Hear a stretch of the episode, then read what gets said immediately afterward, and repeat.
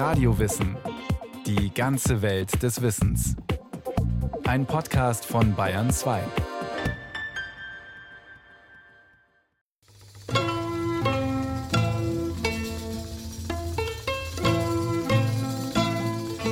Als sich der deutsche Botschafter in Konstantinopel, Adolf Freiherr Marschall von Bieberstein, zu Beginn des Jahres 1899 die zukünftige Bedeutung Deutschlands im Orient ausmalte, geriet er in Schwärmen. Er sah es ganz deutlich vor sich.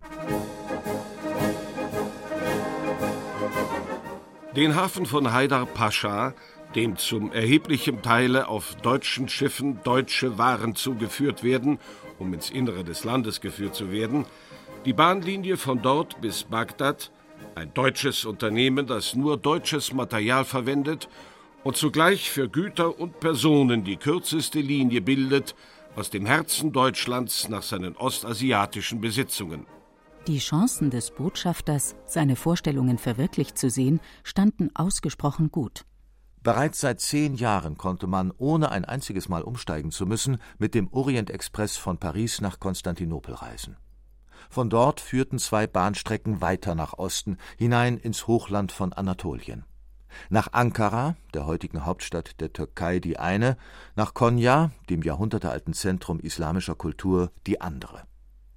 Der erwähnte Bahnhof Haidar Pascha auf der kleinasiatischen Seite der türkischen Metropole war Ausgangspunkt beider Strecken, die mit Hilfe deutscher Unternehmen und deutschen Kapitals gebaut worden waren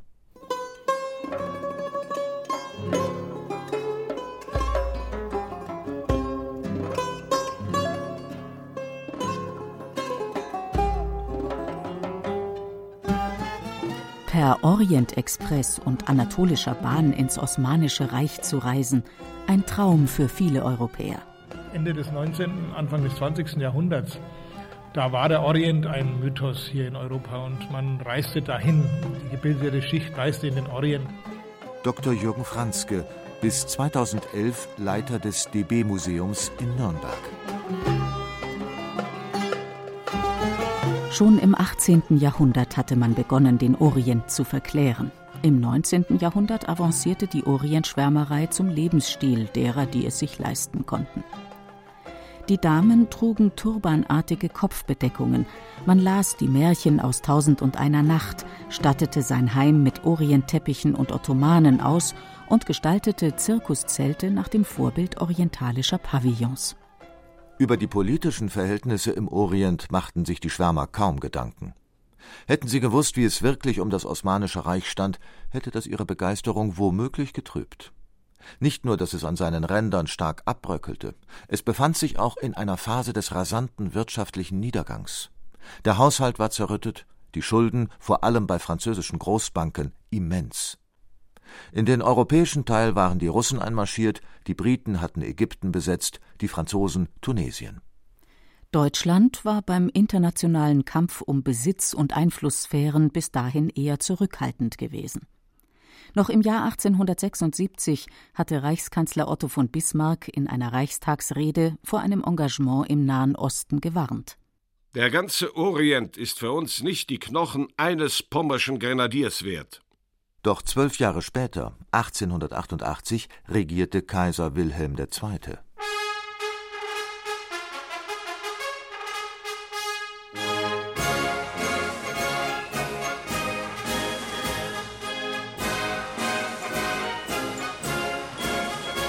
Er hatte Bismarck entlassen und betrieb eine Großmachtpolitik, deren Ziel es war, das Deutsche Reich gleichrangig neben die anderen Kolonialmächte zu stellen.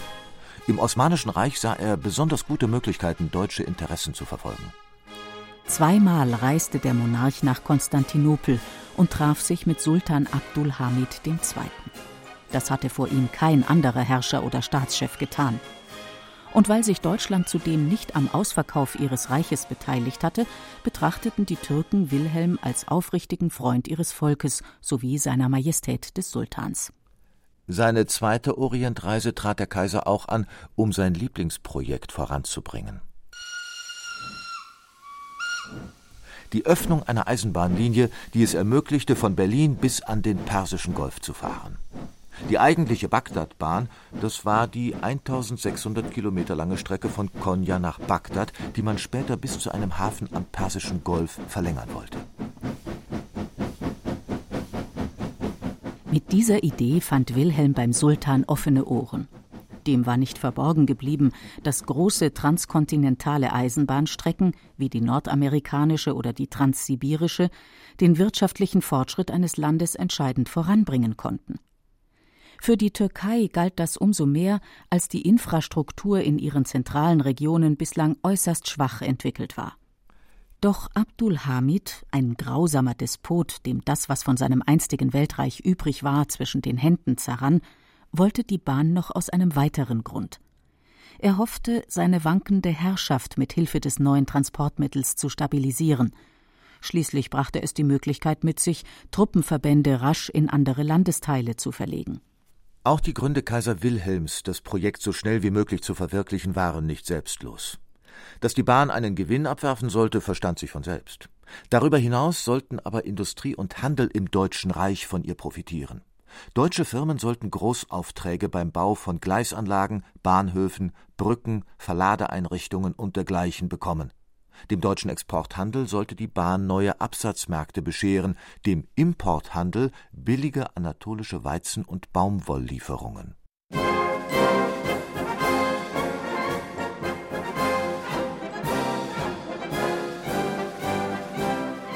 Trotzdem war die Bagdadbahn für Deutschland von Anfang an mehr als ein wirtschaftliches Unternehmen. Jürgen Franzke. In erster Linie ging es um machtpolitische Interessen, auch die Deutschland äh, dort vertreten wollte und die es dann gegenüber den damaligen Weltmächten, den Franzosen, den Engländern äh, und den Russen auch in gewisser Weise durchgesetzt hat. Mit dem Bau der Bahn trat das Deutsche Reich bewusst in Konkurrenz zu den Nationen, die bereits aktiv Kolonialpolitik betrieben. Das barg Risiken, und die Meinungen darüber, ob sie sich auszahlten, gingen auseinander. Georg Siemens, führender Direktor der Deutschen Bank und Mitglied von Kaiser Wilhelms Eskorte bei der zweiten Orientreise, gehörte zu denen, die dem prestigeträchtigen Projekt skeptisch gegenüberstanden. Die Anatolische Bahn wird ja augenblicklich von der deutschen Presse in den Himmel gehoben. Aber als Geschäft, du lieber Himmel, da bleibt sie immer eine Nebensache. Diese Bahn selbst ist nur ein toter Strang, und die Begeisterung seiner Majestät für Mesopotamien ist ohne tieferen Wert für die deutschen Interessen. Doch Kaiser und Sultan waren sich einig, die Bahn wird gebaut, nach Bagdad und dann weiter bis zum Persischen Golf. Georg Siemens blieb nichts anderes übrig, als zuzustimmen. Dafür erhob ihn der Kaiser später in den erblichen Adelsstand. Für seine großen Verdienste um das osmanische Eisenbahnwesen.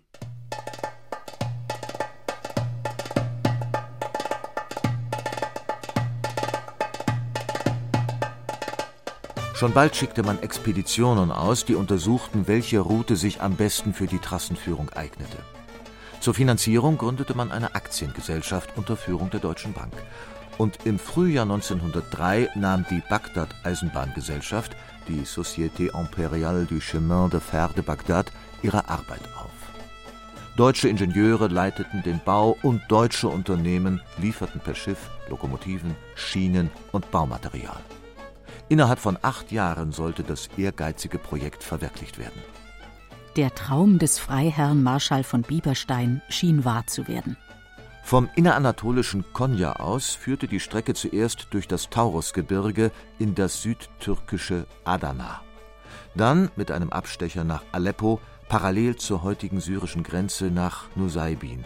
Von dort hinein nach Mesopotamien, also in den jetzigen Irak. Entlang des Tigris zog sich die Trasse nach Süden über Samarra nach Bagdad. Von dort aus sollte sie noch die nahe der heutigen kuwaitischen Grenze gelegene Stadt Basra erreichen. Geplant wurde alles von deutschen Ingenieuren. Und es gab natürlich auch viele Deutsche, die dort gearbeitet haben. Man begann an verschiedenen Stellen gleichzeitig. Das schwierigste Teil war sicherlich der Bau der Taurusbahn oder der Bau durch den Taurus, wo eben Tunnels und Brücken und eben schwierige Gebirgslandschaft äh, zu überwinden war.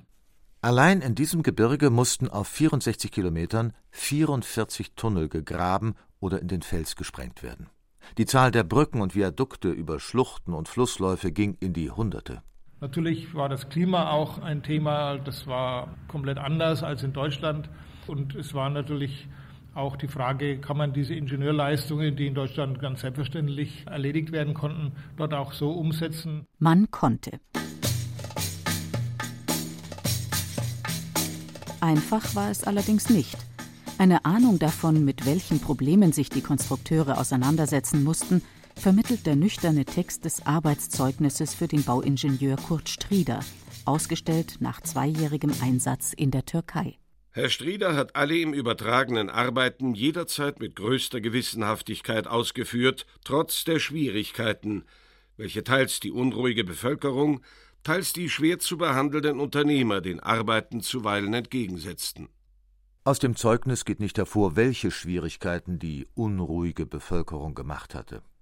Möglicherweise waren Schwellen und Telegrafenmasten entwendet worden. Dergleichen kam in brennstoffarmen Regionen immer wieder vor. Auch den Draht der Telegrafenleitungen und sonstige Materialien konnten die Einheimischen mitunter gut brauchen. Und die schwer zu behandelnden Unternehmer? Vielleicht waren es Spediteure, die notwendige Baustoffe zu langsam oder in zu geringen Mengen lieferten.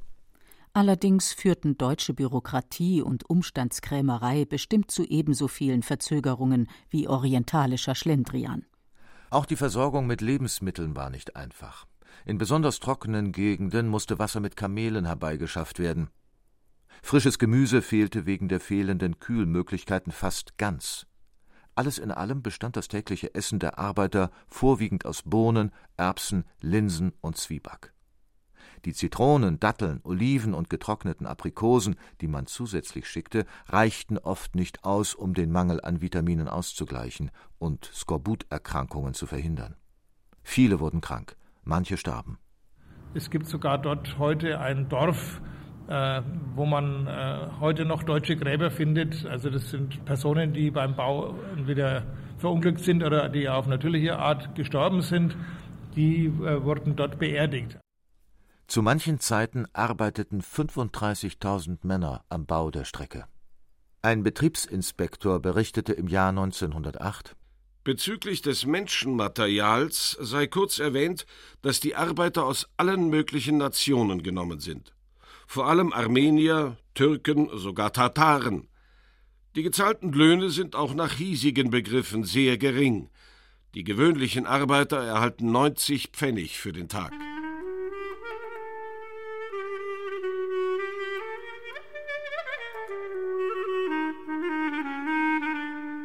Besonders in dünn besiedelten Gebieten war es schwer, Arbeitskräfte zu finden. Um dem Mangel abzuhelfen, kommandierte die türkische Regierung unter anderem Militärbeamte zum Eisenbahnbau ab. Vor allem aber ließ sie viele Tausende von Armeniern aus ihren Siedlungsgebieten verschleppen und zu Arbeitseinsätzen abstellen. Die meisten von ihnen kamen ums Leben. Der Bau geriet oft in Stocken wegen einer Revolution gegen den Sultan, finanzieller Probleme oder technischer Schwierigkeiten vor allem beim Tunnelbau im Taurus. Doch es gab auch immer wieder Fortschritte. 1912 fing man an, Gleise von Bagdad in Richtung Norden zu verlegen. Gerade die Fortschritte aber wurden argwöhnisch betrachtet, von London aus zum Beispiel. Der britische Historiker und Militärberater Robert G. D. Laffan warnte zu Beginn des 20. Jahrhunderts würde Berlin Bagdad fertiggestellt, wäre ein riesiges Gebiet, das für eine Seemacht unangreifbar wäre, unter deutsche Kontrolle geraten. Die deutsche und türkische Armee könnte leicht auf Schussweite an unsere Interessen in Ägypten herankommen. Vom Persischen Golf aus würde unser indisches Empire bedroht. Dazu kam, der deutsche Kaiser ließ eine gewaltige Schlachtflotte aufbauen. Und das Ölzeitalter war angebrochen. Innerhalb weniger Jahre wurde Erdöl zu einem heiß begehrten, ja unersetzlichen Brenn- und Treibstoff, und das Land zwischen Euphrat und Tigris erwies sich als riesige Öllagerstätte. Genau die Region, auf die Deutschland durch die Bagdadbahn im Begriff war, Einfluss zu gewinnen. Das lief nicht nur den Interessen Großbritanniens zuwider, sondern auch denen Russlands und Frankreichs. Die drei Großmächte näherten sich einander an. Gemeinsam mit Belgien und Serbien bildeten sie die Entente, die gegen die sogenannten Mittelmächte Deutschland, Österreich-Ungarn, Bulgarien und anfangs auch Italien um die Vorherrschaft in Europa und dem vorderen Orient rang. Der Erste Weltkrieg brach aus und der Bau der Bagdadbahn hatte dazu beigetragen. Gerade wegen des Krieges aber trieb man auch ihren Weiterbau mit verstärkter Kraft voran. Schließlich spielte sie eine strategisch bedeutende Rolle. Mit dem Orientexpress konnten Soldaten und Arbeiter, Waffen und Munition, Kohle und Baumaterial innerhalb von zwei Tagen von Deutschland nach Istanbul gebracht werden. Von dort aus übernahm die Bagdadbahn den Weitertransport an die Front, zum Suezkanal oder in jene Gegenden, in denen arabische Aufständische operierten. Auf dem Rückweg nach Deutschland beförderte die Bahn so wichtige Güter wie Öl, Metalle und Lebensmittel. Knapp 1000 der geplanten 1600 Kilometer Bagdadbahn waren bei Kriegsausbruch fertiggestellt. Durchgehend befahren werden konnten sie allerdings nicht, denn an vielen Stellen klafften Lücken. Sie wurden mit schmalspurigen Feldbahnen überbrückt, und im Taurusgebirge musste man die Güter hier und da sogar auf Kamel- und Ochsenkarawanen umladen. Doch es gab noch mehr Probleme. Durch den Regenbetrieb nutzten sich Loks und Gleisanlagen rasch ab. An Ersatzteilen herrschte ein eklatanter Mangel. Die Überlastung der Strecken und die zu geringe Aufnahmekapazität der Bahnhöfe führten immer wieder zu Staus und Unfällen. Auf dem Bahnhof Sirkeci im europäischen Teil Istanbuls trafen während des Krieges allein aus Deutschland zwischen 100 und 120.000 Waggons ein. Man musste sie entladen und die Fracht mit Fähren nach Haidar Pascha übersetzen. In dem dadurch entstehenden Chaos kam es im September 1917 zur Katastrophe. Der kleinasiatische Bahnhof, in dem Munitionsvorräte und Benzin gelagert waren, flog in die Luft. Zahlreiche Personen kamen zu Schaden. 290 Eisenbahnwaggons wurden zerstört. Als der Krieg zu Ende war, fehlten auf der Strecke von Konya nach Bagdad immer noch rund 300 Kilometer Gleise. Außerdem waren Teile des bereits befahrbaren Schienennetzes unbenutzbar.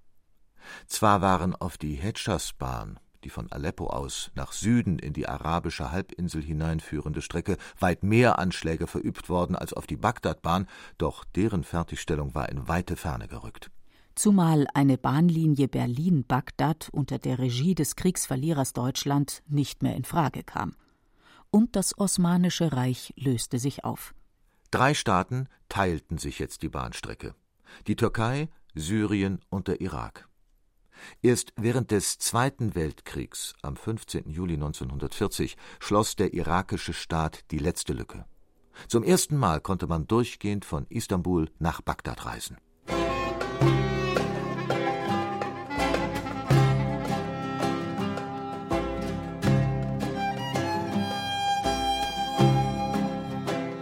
Die Frankfurter Zeitung schrieb Mitten in die kriegerischen Umwälzungen Europas hinein kommt eine Nachricht, die wie eine Kunde aus vergangener Zeit anmutet.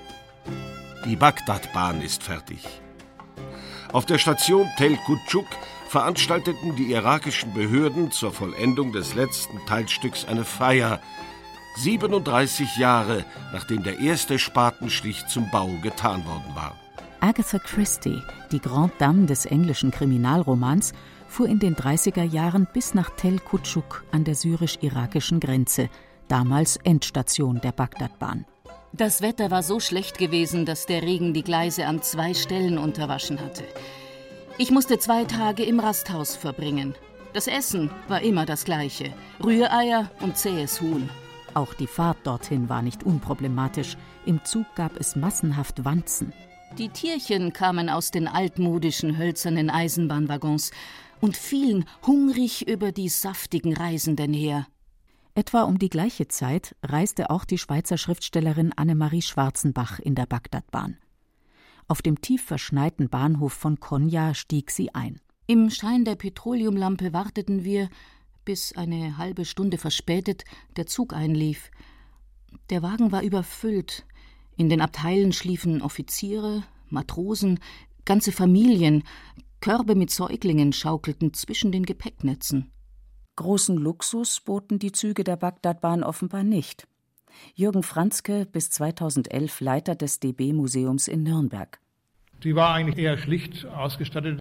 Natürlich hat es ja auch erster Klasse Wagen gegeben und äh, man konnte also dann auch schon komfortabler und teurer reisen.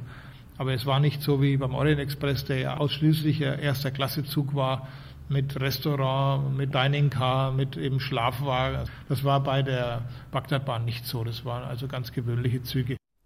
Gemeinsam mit einer Gruppe von Eisenbahnfreunden war er im Jahr 2000, 60 Jahre nach der Fertigstellung, auf der legendären Strecke unterwegs.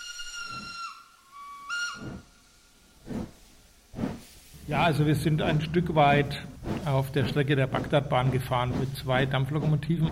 Äh, in der Türkei war das halt äh, ausgesprochen eindrucksvoll, durch dieses Hochland zu fahren, wo keine Menschenseele ist sozusagen, wo es nur kleine Dörfer gibt, wo man ab und zu dann Station gemacht hat, wo improvisiert werden musste, diese Dampfloks äh, zu betanken. Da kam dann die örtliche Feuerwehr mit dem alten Feuerwehrauto und hat Wasser gebracht und auch Kohle, wo man durch wunderschöne Landschaften gekommen ist und wo man auch Abenteuer erlebt hat.